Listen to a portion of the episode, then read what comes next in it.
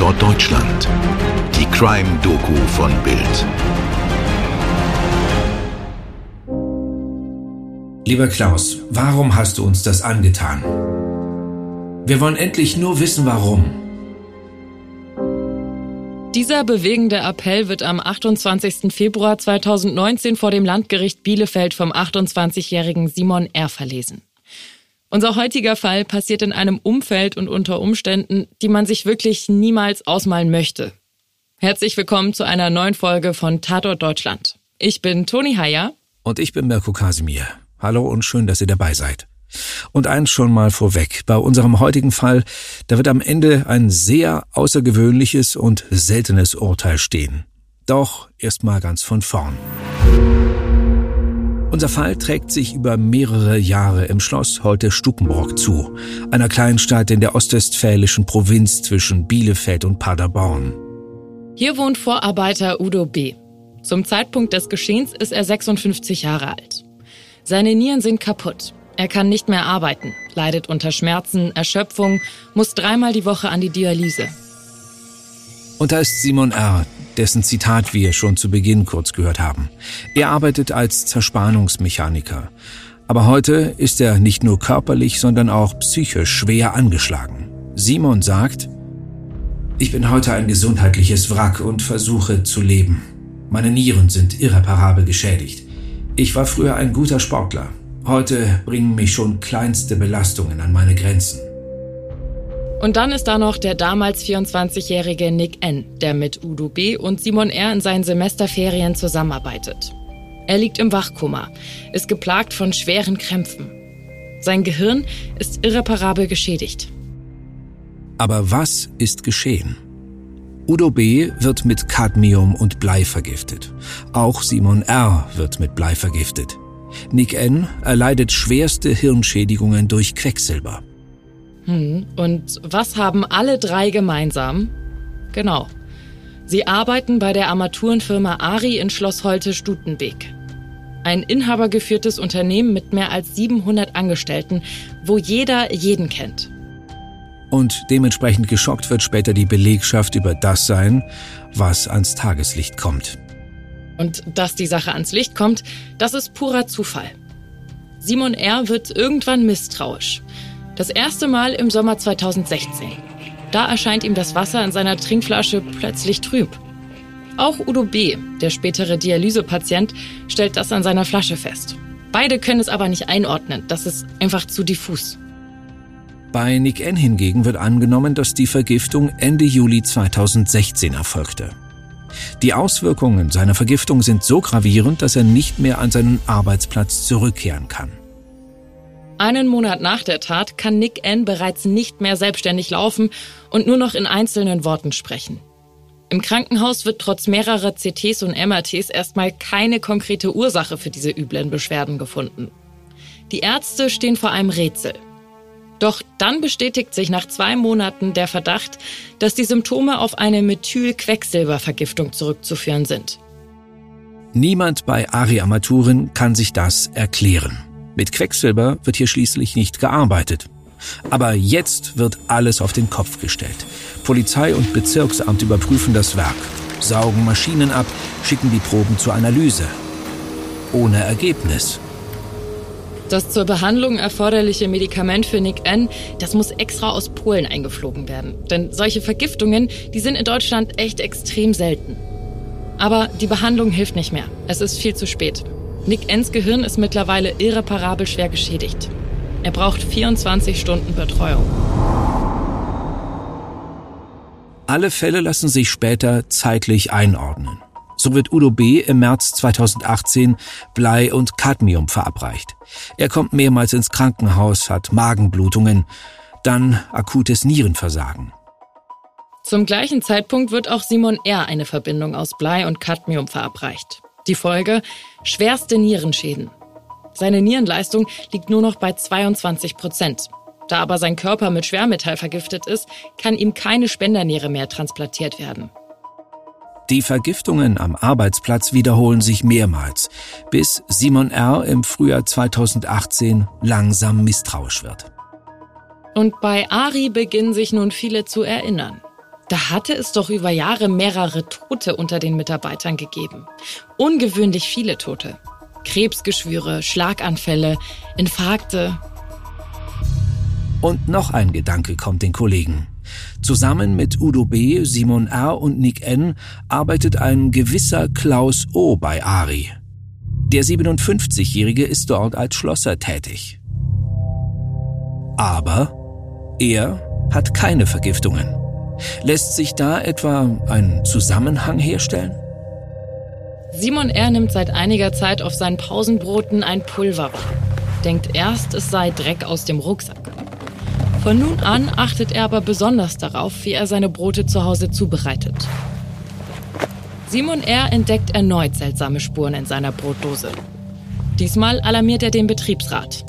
Die Firma installiert eine Überwachungskamera und schaltet die Polizei ein. Der Richter wird später sagen, Sie haben Menschenleben gerettet.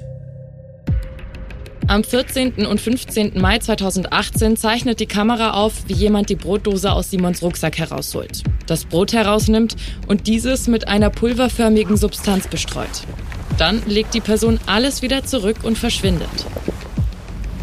Einen Tag später, am 16. Mai 2018, kommt es dann zur Festnahme. Kollege Klaus O. wird vor seinem Spind verhaftet.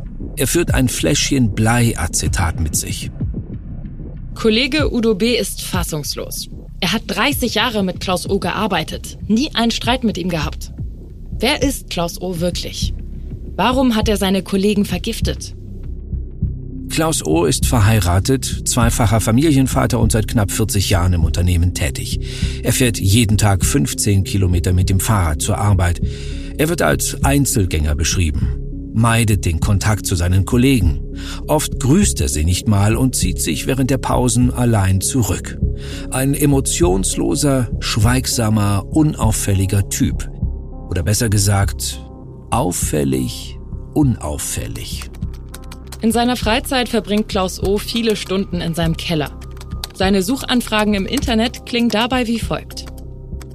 Aluminium im Körper. Metallleber Erhöhte Kobaltwerte im Blut. Kobaltvergiftungen. Im Keller des Hauses von Klaus O. in Bielefeld findet die Polizei ein Labor. Dort experimentiert der Schlosser mit Chemikalien und stellt hochtoxische chemische Verbindungen her. Die gefundenen Substanzen hatten alle das Potenzial, schwere Organschäden zu verursachen oder sogar zum Tod zu führen. Vorausgesetzt, sie werden in der richtigen Menge verabreicht. Und falls ihr euch jetzt fragt, ob man diese Substanzen denn nicht bemerken würde, wenn man sie irgendwie verabreicht bekäme, dann muss man dazu erklären, dass sie oft süßlich riechen und auch süßlich schmecken. Sie fallen also geschmacklich auf den Lebensmitteln kaum auf. Schon seit 2011 befasst sich Klaus O. intensiv mit der Herstellung giftiger Chemikalien. Seine Laborausrüstung bestellt er im Internet. Wenn er Experimente mit verschiedenen Giftstoffen durchführt, dann notiert er seine Versuchsbeschreibungen in einem Schulheft. Im psychiatrischen Gutachten wird Klaus O. als Täter bezeichnet, der zielgerichtet vorging und trotz der grausamen Folgen immer weitermachte. Noch kurz vor seiner Festnahme gibt er weitere Giftbestellungen im Internet auf. Klaus O. muss sich wegen schwerer und gefährlicher Körperverletzung sowie wegen versuchten Mordes in zehn Fällen verantworten.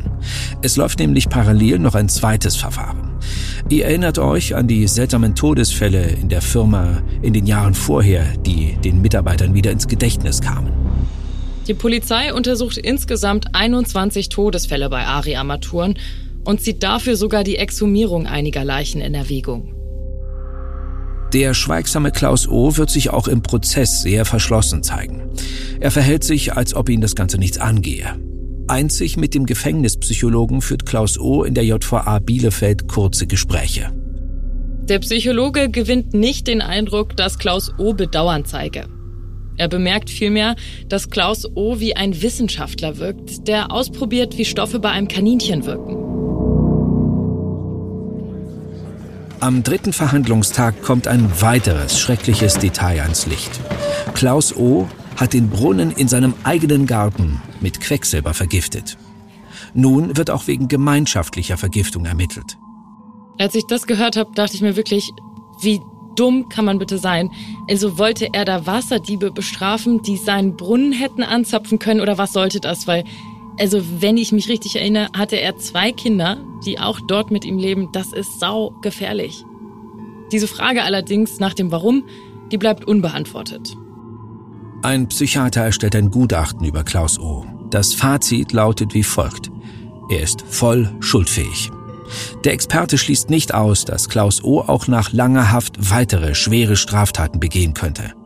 Diese Einschätzung wird maßgeblich zum spektakulären Urteil beitragen. Lieber Klaus, warum hast du uns das angetan? Wir wollen endlich nur wissen, warum.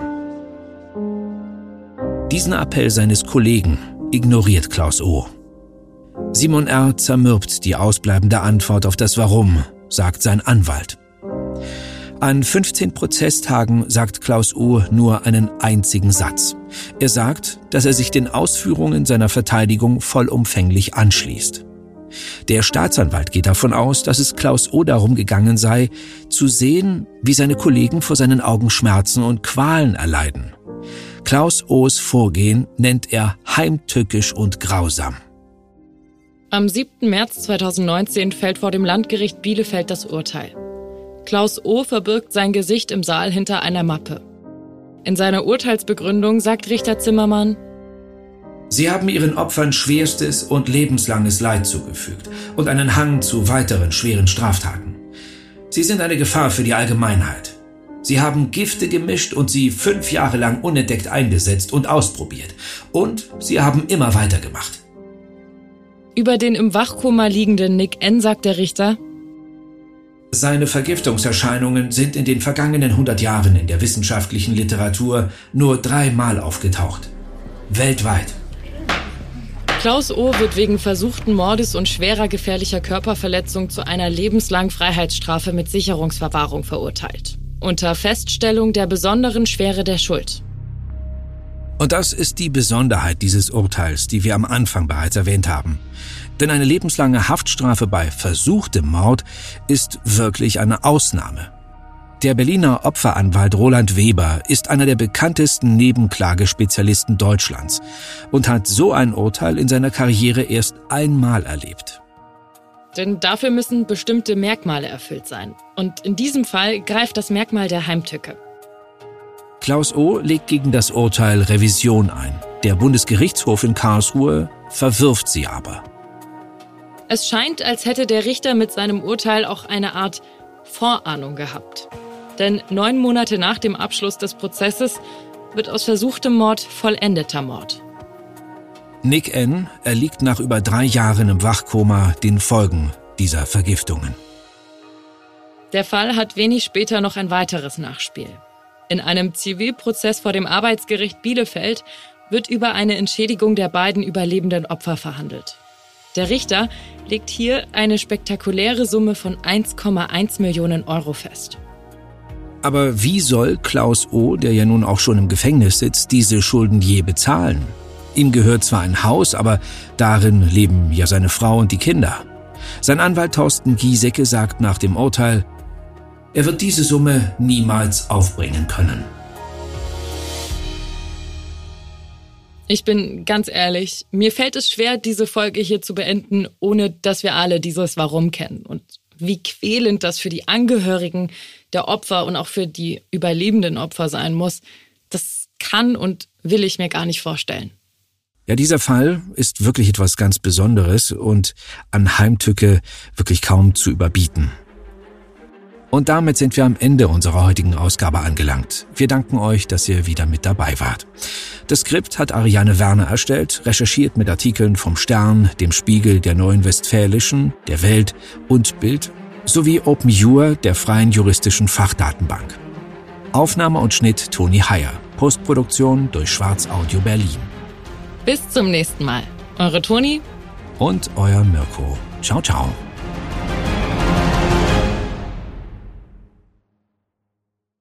Dir hat diese Folge von Tatort Deutschland gefallen? Du bekommst von True Crime einfach nicht genug. Dann hör jetzt in unsere weiteren Folgen rein. Hier warten mehr als 200 spannende Fälle auf dich, wie das Verschwinden von Rebecca Reusch, der Prozess gegen O.J. Simpson oder die Entführung von Ursula Herrmann. Wir hören uns bei Tatort Deutschland.